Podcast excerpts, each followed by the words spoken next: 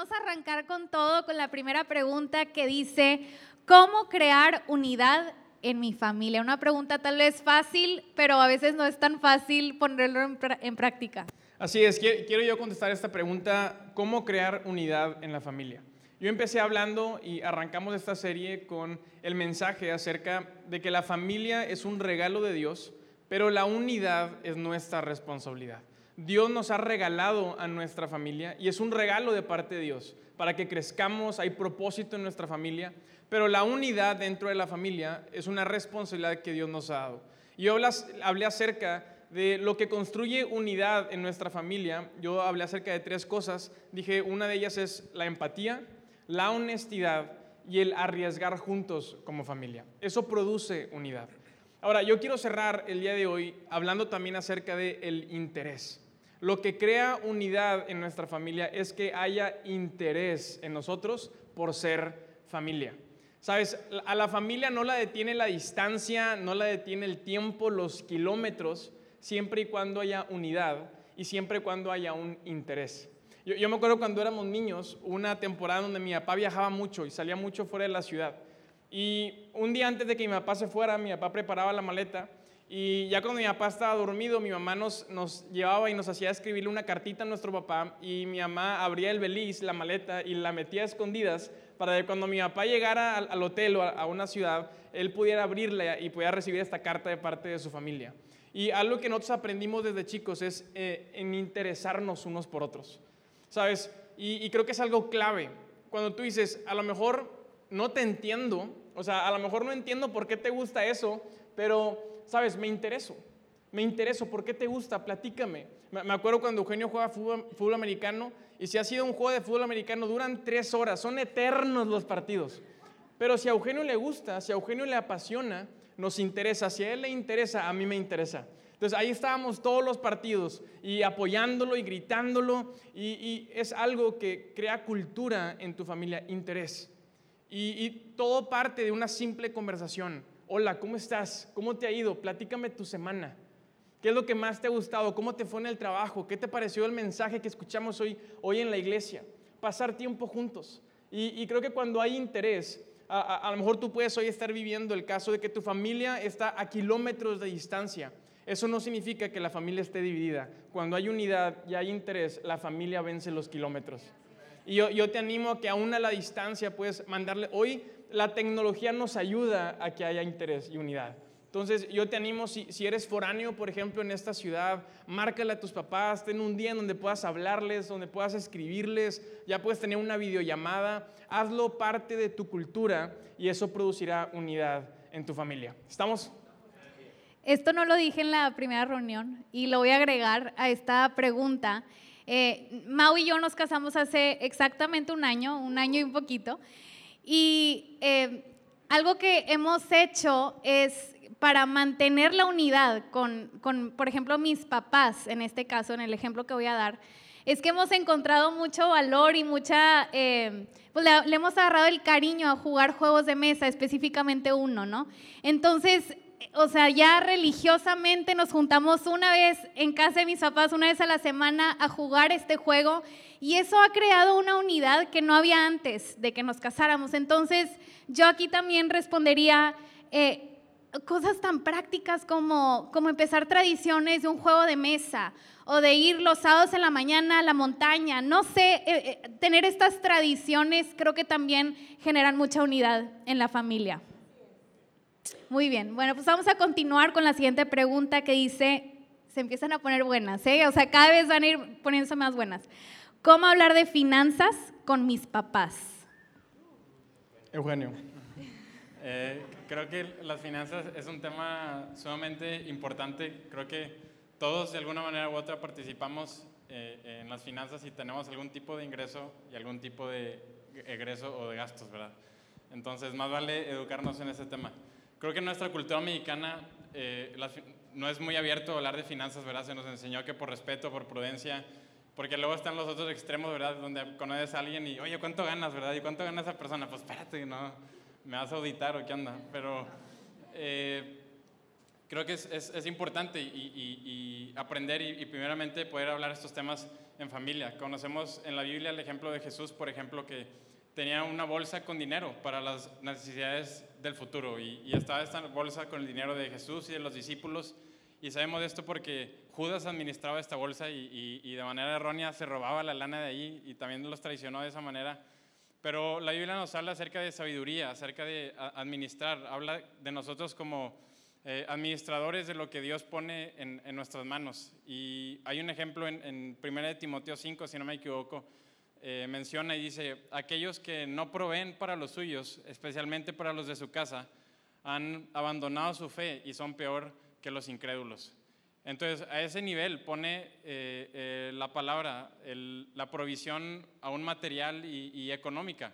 Ahora, no todos trabajan, no todos pueden trabajar y, y, precisamente de eso se trata, que aquellos que sí pueden trabajar, que lo hagan para poder bendecir a aquellos que no pueden hacerlo. Otro ejemplo es, por ejemplo, Job, y Job es mencionado como un hombre muy rico y con muchos recursos, pero se nos habla que Job era este hombre que buscaba oportunidades para bendecir a los necesitados.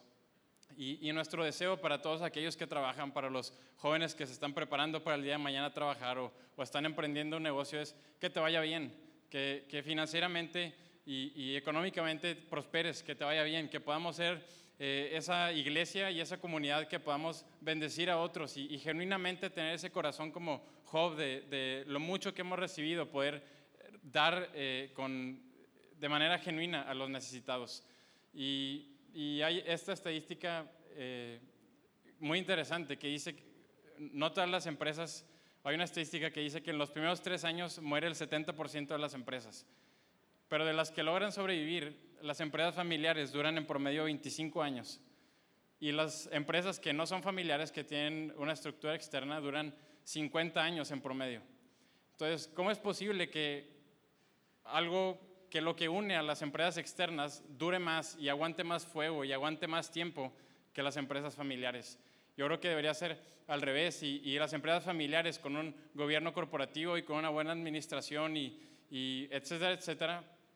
Pero aparte debe de haber lealtad y debe de haber una visión y una visión no solamente para hoy, sino una visión para mañana y para la siguiente generación que pueda trascender el tiempo. Pero difícilmente vamos a llegar a eso si ni siquiera hablamos del tema, ¿verdad? Entonces, ¿cómo es una buena manera de hablar el tema de las finanzas eh, en, la casa?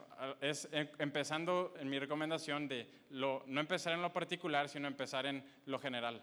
¿verdad? No vas a llegar con tu papá y le vas a decir, oye papá, ¿cómo están las finanzas de la casa? ¿Cuánto ganas? ¿verdad? Te va a decir, tú eres el SAT y me vas a quitar impuestos tú también, ¿o qué onda?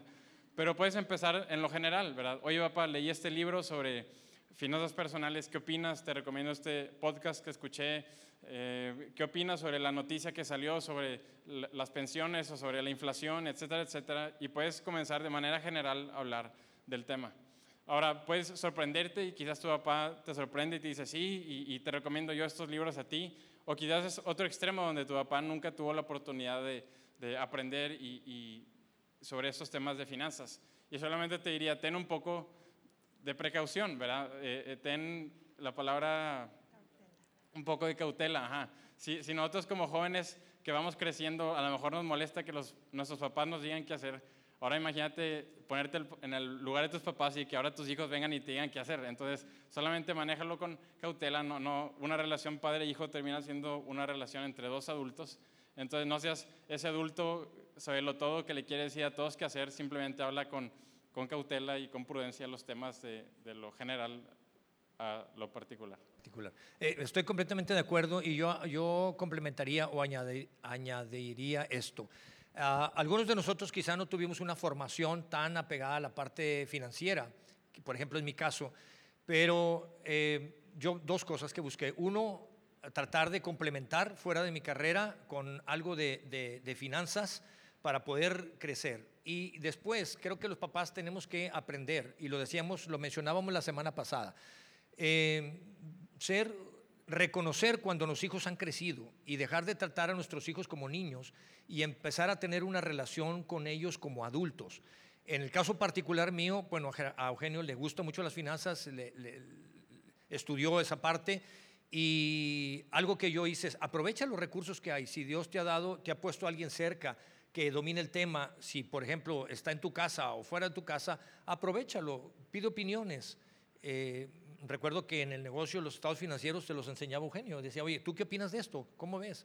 Ah, papás también veamos a nuestros hijos ya como adultos, abramos la puerta, escuchemos. Puede ser que nos sorprendamos y veamos cosas, que ellos puedan ver cosas que nosotros no estamos viendo. Entonces, pues tomemos de lo que Dios ha puesto alrededor nuestro y saquémosle el mayor provecho.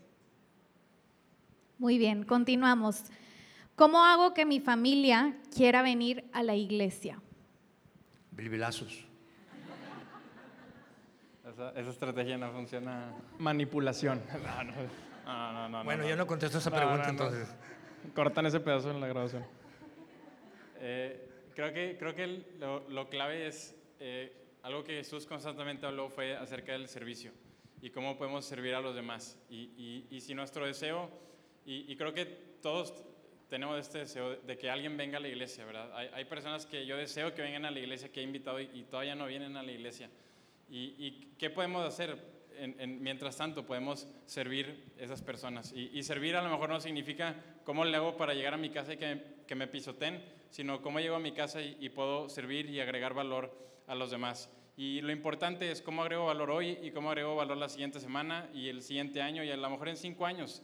Porque ciertamente a lo mejor si haces un acto de servicio, no van a decir, ah, llévame a la iglesia, ¿verdad? Inmediatamente.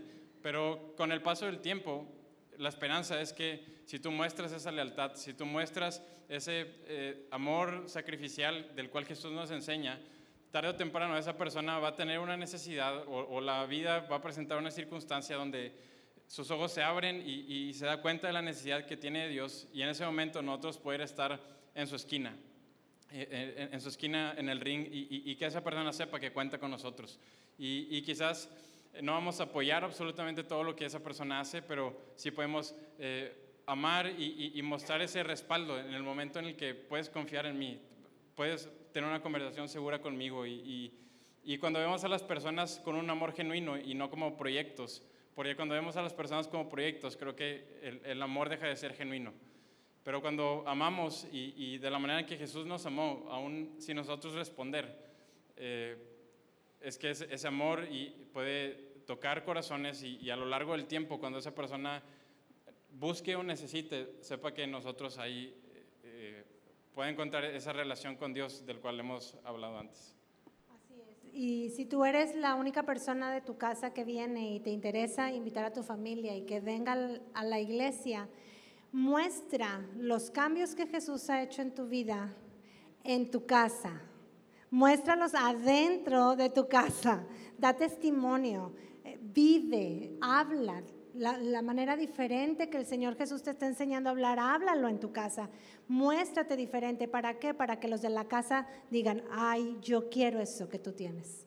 Yo quiero tener esa paz que ahora tú tienes y, y- y yo no la he encontrado. Yo quiero ser ahora una mejor persona así como tú ahora eres una mejor persona. Y hemos tenido evidencia de eso. Sabemos que la gente es impactada por tu manera de vivir. No porque les digas, oigan, tienen que ir a la iglesia, todos. No, nomás con lo que tú vives, ellos se van a impactar y un día ellos van a venir. Y hay que orar también por ellos y hay que trabajar para que anhelen venir a la casa del Señor. Muy bien. Muy bien. ¿Se puede tener mentores que no sean tus padres? Eh, sí, definitivamente. Creo que es importante eh, eh, tener mentores. Puedo tomar un proverbio, Proverbios 11. Dice, en la multitud de consejeros hay sabiduría. Otra versión dice, en la multitud de, de consejeros hay seguridad. Otra versión dice, en la multitud de consejeros está la victoria. Entonces, definitivamente eh, es, es muy válido poder tener, buscar mentores, buscar personas que puedan apoyarnos. Yo lo he hecho en, en la parte de la iglesia, en la parte laboral también. He tenido personas que, que me he acercado a ellos, que son personas íntegras, que son personas honestas, que son personas que sé que me van a hablar con la verdad, que me van a decir lo que yo necesito escuchar. Entonces, eh, la Biblia está llena de, de aquellas personas que buscaron, que tuvieron consejeros, aquellos que reinaron ciudades, pueblos, países, buscaron tener consejeros. Y podemos encontrar en la Biblia que hubo personas que les aconsejaron conforme a los principios de Dios y esas personas tuvieron éxito. Vemos en la Biblia que hay personas que buscaron consejo con personas no adecuadas y los llevaron a la ruina. Entonces, definitivamente creo que es importante, es válido buscar aquellas personas que pueden aportar valor a nuestras vidas. Ahora, esos mentores o esas personas eh, siempre van a buscar decirte la verdad, lo que tú necesitas escuchar. Son personas que buscan que sean personas que amen a Dios, que sean personas íntegras, honestas, que tengan éxito en la parte que tú necesitas que te aconsejen. Ahora, un buen consejero, un buen mentor, siempre va a buscar que llevarte a que tú madures y que tú crezcas. Cuidado con aquellas personas que quieren generar una dependencia de ellos porque eso te va a empujar a la manipulación. Y ten mucho cuidado con esto. Ahora, un, buena, una buena, un buen mentor, un buen consejero, siempre te va a llevar y siempre va a buscar eh, llevarte a que respetes a tus papás. Tus papás siempre serán tus papás. Un buen consejero, un buen mentor nunca buscará ocupar el lugar de tus padres. Él te llevará a que los honres, los respetes, pero te llevará a crecer y te dirá las cosas que necesitas escuchar. Así es que adelante y creo que es una parte importante. Yo agregaría ahí también el, el que luego podemos irnos también a otro extremo y, y no solamente, ahorita tú hablas acerca de cómo un mal consejero te va a hacer dependiente de él, pero luego también nosotros podemos irnos al extremo y siempre culpar al consejero. O sea, y, y- y no tomar nuestra responsabilidad. Y a- algo que cuidamos siempre aquí en Aliento es esa parte. Número uno, equiparte a ti con las herramientas para que tú puedas crecer y dar fruto, ¿verdad? Pero también el decirte, tú tienes también que tomar responsabilidad. Y, y aquí en Aliento las puertas están abiertas y, queremos ayudarte y llevarte a crecer, pero para que, eso sea, para que eso sea posible, tú tienes que tomar tu responsabilidad, porque todos tenemos un grado de responsabilidad en nuestra vida, somos nosotros los que decidimos. Entonces creo que eso es súper importante, eh, el no querer suplir mi responsabilidad con alguien más, para que cuando las cosas no salgan, tener a alguien a quien culpar. Pues no, ¿verdad? Se trata de nosotros tomar nuestra responsabilidad y sí rodearnos de personas que nos afirmen, que, que podamos encontrar palabras de sabiduría, que oren por nosotros, que nos apoyen, que sean nuestra familia, pero finalmente la responsabilidad siempre, siempre será nuestra. Así es. Muy bien. Siguiente pregunta, ¿cómo no cargar con los problemas de mis papás o de mi familia? Esta pregunta se me hizo muy buena, por eso me gustaría eh, responder. Gálatas 6.2 dice, ayúdense a llevar los unos las cargas de otros. La Biblia nos enseña que es bueno, que es sano y que es el deseo de Dios que nos ayudemos unos a otros a llevar nuestras cargas. El deseo de Dios no es que seamos indiferentes a los problemas que uno de nuestros familiares está atravesando. Sin embargo, creo que hay una manera sana de ayudar a otros con sus problemas. En primer lugar, para llevar las cargas de otros, eh, no hay que dejar que nos paralicen. A veces es tan delicada la situación que literalmente nos paralizamos, no avanzamos, no, si nos congelamos porque hay, una situación difícil y, no debe de ser así. Creo que podemos acudir a Dios, entregarle eh, la situación a Dios para que no nos paralice. También no dejar que nos limite. Tal vez alguno de tus familiares está pasando por una situación y eso lo está llevando a tomar decisiones equivocadas y por consecuencia tú mismo te empieces a limitar en ciertas decisiones y hay que ser sabios y no dejar que los problemas de otros nos limiten. O por último, que nos impidan avanzar, nos impidan avanzar en las distintas áreas de nuestras vidas. Entonces, eso es lo que yo recomendaría. eh, ayudar a quienes están atravesando situaciones difíciles, pero de la forma correcta. Sí, creo que cuando estamos hablando acerca de familia, la, mejor manera en la que yo puedo aportar a mi familia es saber cuál es mi rol y ejecutar ese rol. Y, y creo que muchas veces los problemas se hacen más grandes cuando intentamos tomar un rol que no nos corresponde. Entonces, por ejemplo, yo sé que en, en casa de mis papás mi rol es como hijo. Y a medida que yo sepa abrazar ese rol y yo tome ese rol y sea mi mejor versión en ese rol, yo estaré aportando a mi familia. Y a lo mejor en la si hay necesidad con mis papás o si hay necesidad eh, con mis papás y, y mi hermano, eh, a veces por querer hacer algo, tomamos un rol que no nos corresponde, ¿verdad? Y queremos tomar el rol de papá o, el, o, un rol de hermano o de hijo que no me corresponde. Y es en ese momento donde yo no fui diseñado para ocupar ese rol. En, el, en el, diseño de la familia, yo, yo, no estoy equipado ni diseñado. a mí me toca ser hijo. Y cuando yo puedo abrazar ese rol y, fungir en ese rol, estaré aportando lo, mejor para mi familia. Eh, eh, el problema cuando tomamos otro rol es que en lugar de sumarle a nuestra familia, incluso nosotros por estar tomando un rol que no nos corresponde, empezamos a restarle a nuestra propia familia. Entonces creo que tu familia y mi familia nos necesiten el rol que a nosotros nos corresponde.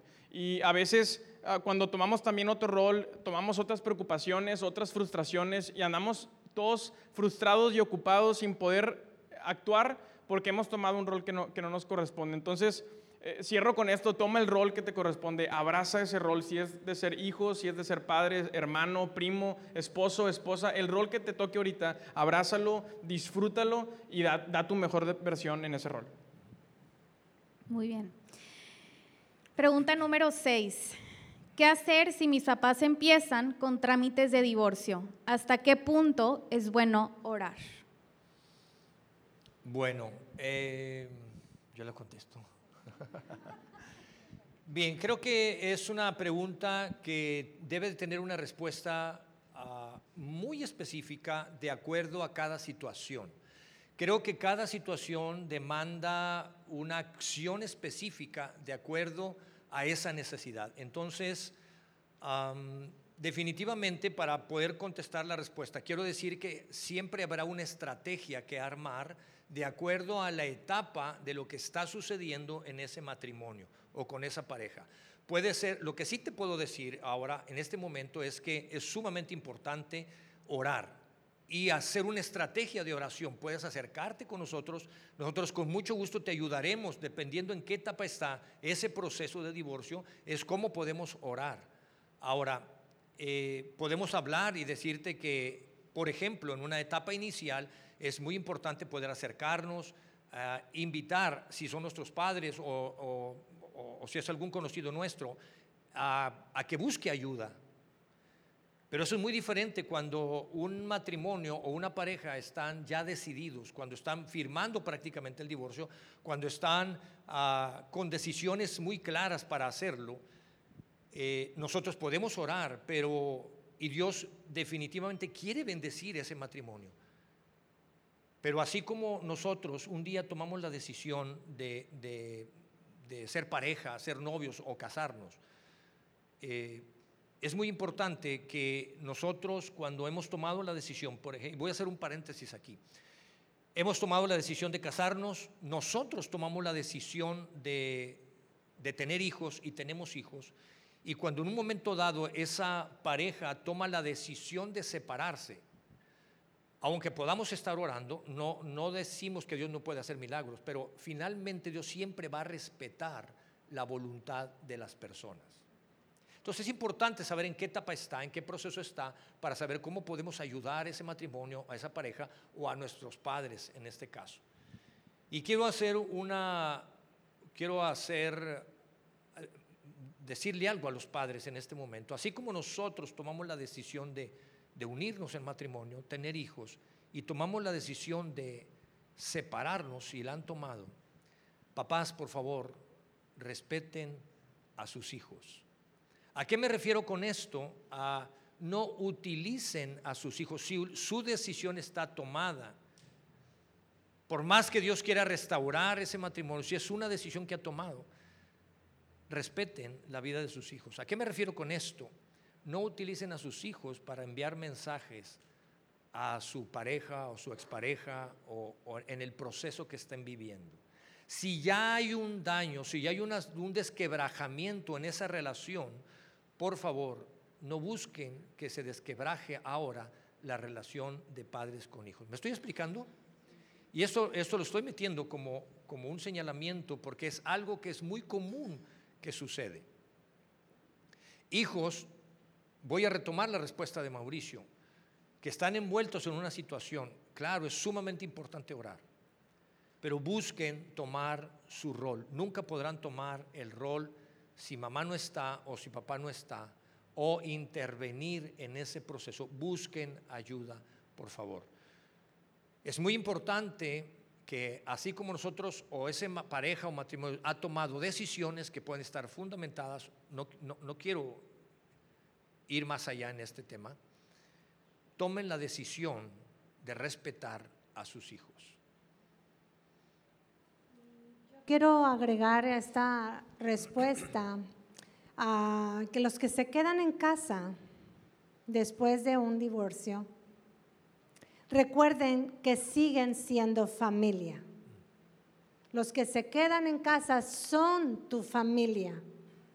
Sigues siendo una familia. Y yo te recomiendo con todo mi corazón que las circunstancias no te vuelvan a hacerte creer que has perdido a la familia. Ese es el propósito de Satanás y Satanás va a querer hacerte creer eso. Ya, se destruyó, perdimos, ¿verdad? Pero que ese dolor, que esa pérdida, esa ausencia de la persona que se va, eh, no te robe a la familia, porque siguen siendo familia. El papá sigue siendo tu papá y es tu familia, tu mamá sigue siendo tu mamá, es tu familia.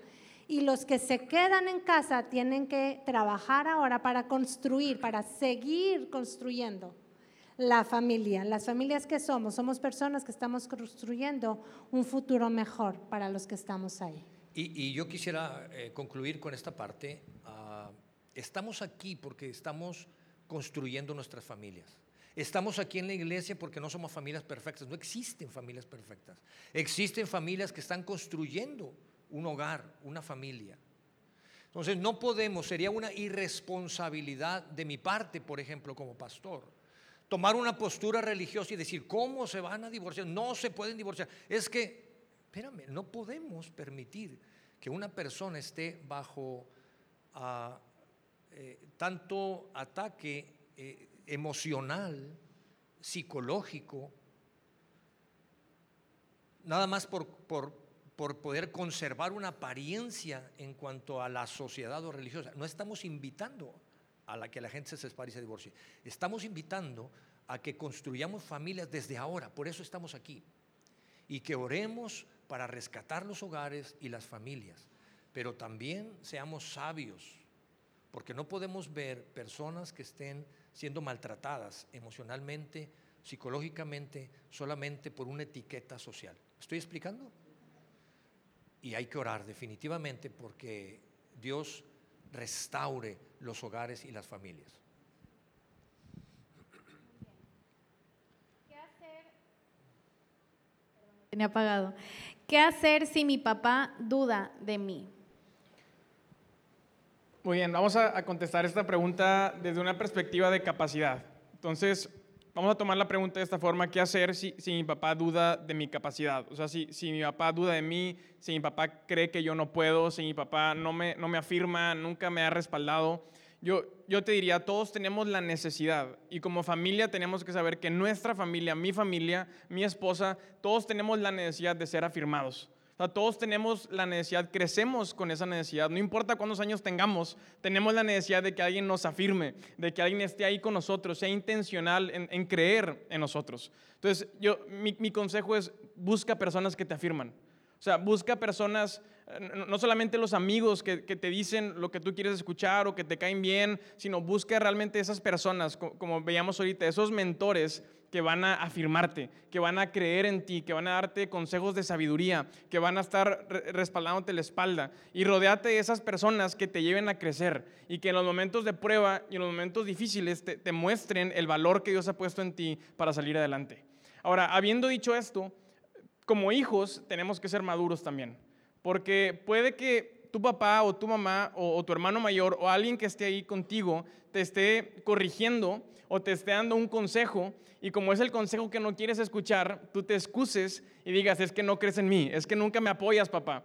Y a lo mejor la voz de tu papá te está hablando con amor, te está hablando desde su experiencia, con sabiduría y, y está queriendo evitar que cometas un error. Entonces, también tenemos que nosotros filtrar y ser maduros en decir, a ver, lo que papá me está diciendo, eh, me va a llevar a crecer. A lo mejor no es lo que quiero escuchar. A lo mejor yo quería darle por este lado y él me dice, no, ten cuidado, todavía no es tiempo. Tengo que, no nada más, como no es lo que quiero escuchar, ¿verdad? Juzgar lo que me están diciendo, no, tengo que procesarlo, ser maduro. Y, si esa corrección, si esa disciplina, ese consejo ah, va a ayudarme a crecer, tengo que tomarlo aunque no me guste. ¿Me explico? Ahora, todo tiene que estar respaldado siempre de acuerdo a los propósitos y al plan de Dios. Sea, o sea, quien sea quien te esté hablando, lo que estés escuchando, tienes que filtrarlo. Es nuestra responsabilidad filtrarlo con la palabra de Dios y de acuerdo a la voluntad de Dios. Si se alinea con eso, tengo que tomarlo, tengo que abrazarlo, me guste o no me guste, me va a llevar a crecer y a dar fruto. ¿Estamos? Me gustaría nada más agregar eh, cómo comenta esa parte de finalmente nuestros padres nos corrigen y, solamente me gustaría que pusiéramos en perspectiva. O sea, imaginemos que tenemos al, papá más sabio, ¿verdad? Al más inteligente y, está a nuestra disposición para que nos enseñe y nos corrija, ¿verdad? Si tengo 24 años y durante 24 años mi papá me ha corregido porque es el más sabio, pues obviamente va a haber fricción, ¿verdad? No, no, no vas a ir diciendo, corríjanme, ¿verdad? Dime que estoy mal. Entonces, solamente quiero poner esta perspectiva de cuánta gracia tenemos que tener los hijos para con nuestros padres. Cuánta gracia necesitamos para aquellos que, suponiendo que quieren lo mejor para nosotros y, se alinean a la palabra de Dios para enseñarnos, vaya, es difícil, es difícil, eso es lo que voy. Si te corrigen durante 20 años es difícil, pero por eso necesitamos gracia y necesitamos saber que quizás están buscando lo mejor para ti y quizás están interesados en, tu bienestar y, quizás lo están haciendo porque te quieren también. Muy bien. ¿Cómo puedo tener autoridad como hombre en mi casa si fallé en el pasado? Muy bien, yo, yo contesto. Eh, es muy interesante esa pregunta. Y voy a tomar, voy a tomar el, ejemplo que Eugenio usó de Job, voy a, voy a aprovechar a Job. Eh, Job fue una persona íntegra delante de Dios, si leemos eh, la vida de Job, si la conocemos, fue una persona que tuvo gracia delante de Dios, fue una persona que fue muy bendecida en su familia, fue una persona que, que fue muy próspera en, su trabajo, en sus finanzas, pero... Ah, perdió todo prácticamente. Y, me encanta porque él fue restaurado. Y me gusta mucho porque eh, cuando leemos los evangelios, la palabra de Dios dice que Jesús vino a traer salvación y vida eterna. Jesús vino a traer libertad. ¿Libertad de qué? Libertad de aquellos que algún día hemos sido esclavos del pecado, porque la palabra de Dios dice que el que peca se hace esclavo del pecado. Por eso dice la Biblia los evangelios que Jesús vino a traer libertad a los cautivos. Jesús vino a traer sanidad a nuestras vidas. Por lo que las circunstancias vienen y nos afectan, Jesús viene y trae sanidad a nuestras vidas, a nuestras familias. Pero también la escritura dice que Jesús vino a traer restauración, vino a restaurarnos. Y restaurar es diferente a reparar porque restaurar significa dejarlo de acuerdo al diseño original. Y me gusta porque Dios bendijo a Job y, Dios restauró a Job. De tal manera que Job tuvo que entender quién era él y cuál era el rol y el papel de él y quién era Dios. Job tuvo que aprender que él era finito y que Dios era infinito. Job tuvo que aprender que él era ah, una persona y que, él era hijo y que Dios es Dios y es Padre. Y eso lo llevó a ponerse a cuentas con Dios. Y finalmente Dios lo restauró. Entonces, ¿qué tenemos que hacer? Porque lo primero es, entender cuál es nuestra posición como seres humanos hemos pecado y hemos fallado y quizá eso ha hecho que hayamos perdido nuestra autoridad delante de mi matrimonio, delante de mis hijos, delante de mi familia, he perdido esa autoridad. Pero Dios es tan bueno y sabio que envió a su Hijo para que nosotros fuéramos restaurados lo primero que tenemos que hacer es buscar a Dios y estar en cuentas, a cuentas con Dios. Entender mi posición de hombre, entender que Él es Dios y que tengo que venir y presentarme delante de Dios, reconocer que soy un pecador, reconocer que he fallado y reconocer que es a través de Jesús que Él puede limpiar mi vida, perdonar mis pecados y que Él me puede restaurar, restaurar mi figura de autoridad. Y una vez que he estado delante de Dios y que Dios me ha perdonado, el proceso que tengo que hacer es perdonarme a mí mismo. Porque hemos visto personas que quizás se acercan a Dios, pero les falta perdonarse a sí mismos. Y esto es un proceso importante. Cuando Dios, si Dios me ha perdonado, yo tengo que tener la capacidad. Dios me pone en, una, en un momento y en una situación que yo pueda perdonarme a mí mismo mis fallas, mi falta de autoridad, el haber perdido la autoridad delante de mi matrimonio, mis hijos. Y Dios me va a capacitar en ese proceso, me da a habilitar para poder presentarme delante de mi esposa, si es que fallé con mi esposa, y pedirle perdón a ella o presentarme delante de mis hijos si le he faltado a mi familia o a quien haya faltado. Y entonces Dios me capacita, me habilita en ese proceso que me lleva a ponerme a cuentas con Él, ponerme a cuentas conmigo mismo y me prepara, me habilita para reconciliarme con mi familia. Y entonces empieza el proceso para hacer que sea restituida la autoridad. La autoridad no es algo como decirle, hijo, me equivoqué, perdóname, fallé. Uh, hice esto y esto malo, ¿ok? Ya me perdonas, si me perdonas, yo voy prendo el switch, enciende la luz y ya está restituida o restaurada la confianza y la autoridad. No funciona así. Lo que se trabaja y se construye en años se puede destruir en cualquier momento. Y entonces empieza nuestro trabajo para que esa autoridad sea restituida. ¿Cómo?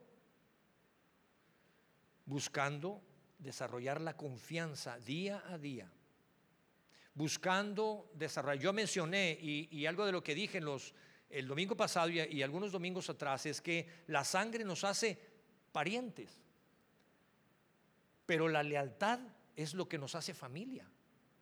Y entonces empezamos a construir esa lealtad. ¿Cómo se construye la lealtad?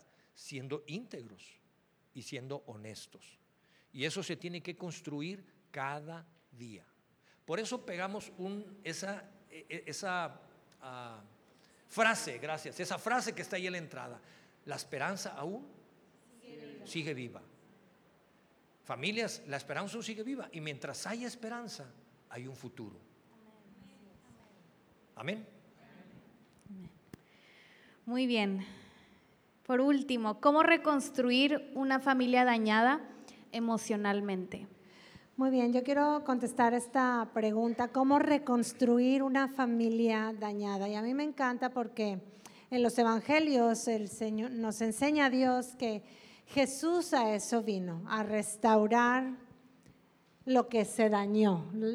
Y una familia dañada es un grupo de personas que tienen su corazón roto. ¿Sí? Y dice el Evangelio en Lucas capítulo 4, que llegó Jesús en un día de reposo a la sinagoga en la ciudad de Nazaret, que fue la ciudad donde él creció. Y se puso de pie para leer, le dieron el rollo eh, del libro de Isaías y lo abrió y empieza a leer Jesús y dice, eh, el Señor me ha enviado, me ha ungido y me ha enviado a darle buenas noticias a las personas, me ha enviado a dar libertad a los cautivos, me ha enviado a sanar a los corazones quebrantados, me ha, enviado a dar libertad a los oprimidos y a anunciar el año agradable del Señor. Y Jesús devuelve el rollo y le dice a la congregación en la sinagoga, esta palabra se acaba de cumplir hoy entre ustedes. Y es porque Jesús a eso vino. Todas esas cosas que decía el profeta Isaías de Jesús lo vino él a hacer y él vino a sanar a los quebrantados de corazón. Entonces, si tú vives en una familia que ha sido dañada emocionalmente, tienes que acudir a Jesús, porque Él es el que puede sanar esos corazones quebrantados. Jesús tiene que entrar a tu vida, tienes que permitirle ser tu Señor y tu Salvador, y Él va a obrar en sanidad. Y tú me vas a decir, ¿cómo va a pasar eso? ¿Cómo? O sea, sí, pues, pero ¿cómo? Y, esto es lo que me gusta, que el Señor Jesús nos enseña a hacerlo. Y hace rato que cantábamos en la adoración y le decíamos al Señor, yo quiero probar y verte yo, iglesia, quiero animarte a que lo pruebes y que le digas a Jesús, quiero que sanes mi corazón, está quebrado. lo hirieron en mi familia, mi mamá, mi papá, mi hermano, mi abuelo, un tío, yo no sé, pero yo quiero probar, Jesús, que tú eres el que sana el corazón quebrantado. Y hay que hacer tres cosas. Primero, amar a tu familia. Amar a tu familia es el segundo mandamiento. Jesús les dijo, el segundo mandamiento es similar al primero. Amarás a tu prójimo como a ti mismo. Pero los seres humanos somos bien curiosos y nos gusta y amamos más fácil al prójimo desconocido. ¿Cierto o no es cierto? Ah, amamos más al prójimo que está mendigando en la calle. Amamos más fácil al papá de mi amigo que se está muriendo en el hospital. Amamos más fácil al necesitado, al, al, que vemos sufrir, pero no amamos al prójimo que tenemos más cercano, que es mi familia. Tienes que amar a tu familia, a todos los miembros de tu familia, tienes que amarlos. Segundo, tienes que perdonar. Tienes que perdonar la ofensa. Tú, el que está aquí, el que conoce a Cristo, tú tienes que perdonar. No, es que no sabes lo que me hizo. No, no lo sé, pero tienes que perdonarlo. Y tienes que perdonarlo justo como Jesús nos enseñó. Y tú puedes decir, es que no nos está pidiendo perdón. Ni, cuenta se da, ni, ni le cae el 20, no importa. A Jesús tampoco le estaban pidiendo perdón cuando él estaba en la cruz. Y él estando clavado en la cruz le dijo a su padre, Padre, perdónalos porque no saben lo que hacen. Y así es como tú y yo tenemos que perdonar a los de nuestra familia. Y tienes que olvidarlo, perdonar y olvidar. Nada de que sí te perdono, pero no me olvido de lo que me hiciste. No, eso no funciona, eso no es cierto, ¿ok? Eso no es perdonar. Perdonar es perdonar y olvidar. Y nunca más recordar la ofensa. Así lo hizo Jesús. Y es por tu bien, es para que Jesús pueda sanar tu corazón. La base de la restauración es el perdón. Tienes que perdonarlos una y otra vez. Si está sucediendo en el presente, tienes que seguirlo haciendo. Y tercera recomendación es que tú tienes que hacer un compromiso de ser familia si quiero restaurar el daño en mi familia. Tengo que, entrar en el compromiso de, bueno, somos familia, ¿qué necesitas que te ayude? ¿Qué hago hoy por ti para que se te haga la vida más fácil? Si hoy entro en el compromiso de que si eso nos dañaba, ahora no lo vamos a hacer. Voy a cambiar mi cultura familiar. Si hablar de tal manera nos dañó, ya no voy a hablar, ya no voy a gritar, ya no voy a enojarme en mi casa. Voy a hacer cambios. Ese es el compromiso de hacer familia de reconstruir, de, reinventarnos, de, darle un giro, un cambio a mi cultura, a mi manera de ser, porque eso nos dañó. Y ese es el compromiso de ser familia. La familia es lo más importante. Y la familia son los que vivimos juntos. O los que somos familia. somos, ámalos, por favor, ámalos mucho perdónense. Si se pueden perdonar mutuamente y expresamente, qué padre. Eso es una bendición. Si no se puede dar de como quiera, tú perdónalos en tu interior, en tu intimidad. Perdona y comprométete con tu familia para disfrutar, para disfrutarnos. Somos los que nos tenemos, somos los que estamos, como luego dicen. Y Dios es el deseo de su corazón, restaurarnos y sanarnos nuestros corazones rotos. Yo quiero terminar, que, cerremos esta, esta tarde y, vamos a ponernos de pie, ¿les parece? Los invito a que nos pongamos de pie. No sé si antes de que yo concluya quieren agregar algo, Mau Corde. Pues yo agregaría que si le hemos dedicado todo un mes a la familia, es porque la familia es importante. Y Sería más fácil para nosotros como familia eh, enfocarnos en nosotros cinco y ver en lo que nosotros tenemos que mejorar y nuestros temas y enfocar toda nuestra energía en eso y, pudiéramos, nos faltaría vida para perfeccionar nuestra familia. Pero hemos querido ir más allá y queremos, hemos querido y estamos construyendo esta iglesia para no quedarnos en nuestra familia, sino sumar a tu familia también. Entonces, yo solo quiero decirte, creemos en tu familia. Estamos haciendo esto, nos estamos esforzando. Eh, eh, estamos construyendo esto cada semana. 52 veces al año nos vemos aquí. Y estamos entregando nuestro tiempo y nuestras fuerzas y, nuestra energía y nuestro dinero y nuestros recursos y, nuestras semanas de vacaciones como familia para estar aquí porque creemos en la tuya. Entonces quiero que tú sepas eso y, yo anhelo y mi oración es que eso signifique algo para ti. Porque a lo mejor nunca nadie ha dado algo por tu familia. Y como iglesia tenemos que valorar lo que, lo que juntos estamos construyendo, porque significa que alguien está dando algo más, una milla extra, más de sus recursos, más de su tiempo, más de su fe, más de su amor, más de su perdón por un desconocido, por alguien, por ti y por mí. Las apariencias no sirven de absolutamente nada. Hoy en la noche vas a llegar a tu casa, te vas a quitar la ropa que traes puesta, te vas a poner pijamas ¿Y vas a estar con quién? Con tu familia. Y ahí las apariencias no tienen peso.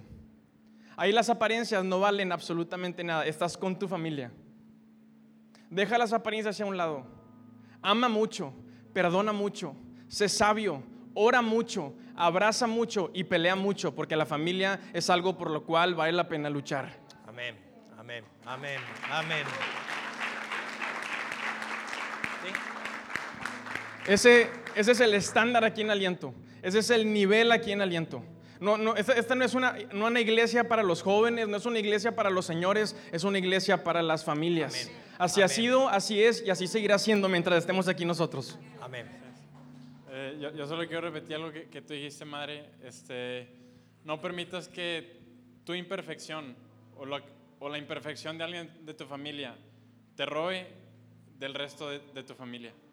No permites que, que uno tumbe a los demás. Si, si no están todos, esos que estén, levántense unos a otros. En la familia natural y en la familia de la fe no están todos los que queremos que estén. Falta gente. Hay gente que todavía no escucha el mensaje de Jesús. Hay gente que quizás no está en su casa. Pero no permites que eso te robe la bendición de los que sí están. No permites que eso destruya el resto. Enfoquémonos y, sabes, podríamos echarte mentiras y decir que todo va a ser perfecto, pero la Biblia no nos dice que todo va a ser perfecto. La Biblia nos dice que Dios es el padre de los huérfanos y es el esposo de la viuda. Y en lo que sí podemos confiar es que Dios llena nuestros corazones, que Dios está aquí en esta tarde y quiere encontrarse con cada uno de nosotros y quiere encontrarse con cada una de nuestras familias en donde estemos. Él viene a nuestro encuentro.